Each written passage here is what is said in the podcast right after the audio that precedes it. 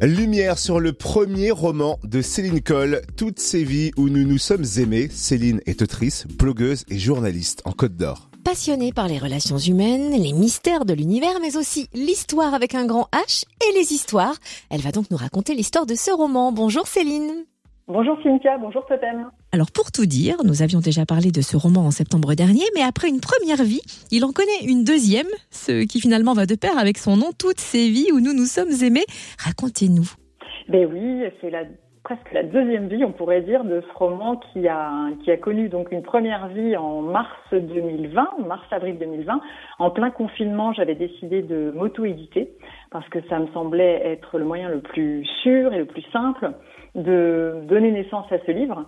Et puis euh, finalement, il, euh, il, a été remarqué par euh, la directrice éditoriale des éditions Jouvence. Donc on l'a un petit peu retravaillé ensemble et il est ressorti cette année, le 9 mars, très exactement. Est-ce que vous pouvez nous résumer l'histoire de ce roman? Oui, alors c'est l'histoire de Valentine, ça commence comme ça, qui, euh, est une femme qui approche de la quarantaine, qui est mariée, qui est heureuse en ménage, qui a un petit garçon. Tout va bien dans sa vie personnelle euh, et professionnelle, mais il y a juste un petit truc, c'est que elle se sent un peu envahie par une sorte de fantôme, enfin une sorte de souvenir. Euh, c'est le souvenir de cette passion qu'elle a vécue il y a presque dix ans, une passion qu'elle a vécue avec Jean.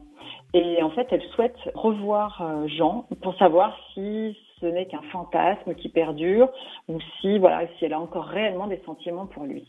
Et la rencontre a lieu et ils vont découvrir qu'effectivement, il y a un lien particulier qui les unit.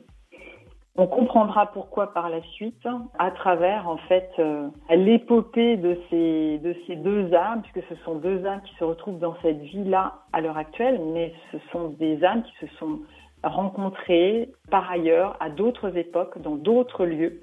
Et le lecteur va découvrir au, fil des histoires euh, si ces deux âmes euh, vont réussir à s'aimer enfin dans cette vie-là, etc.